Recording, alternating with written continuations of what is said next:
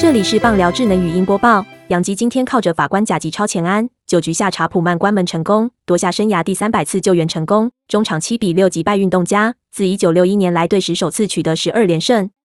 杨基教头布恩因抗议好球带被驱逐出场，但不影响杨基攻势，靠怪力男史坦顿、贾纳、盖洛接力开轰六比零领先，紧接着换运动家安打串联，前五局双方战成六比六平手。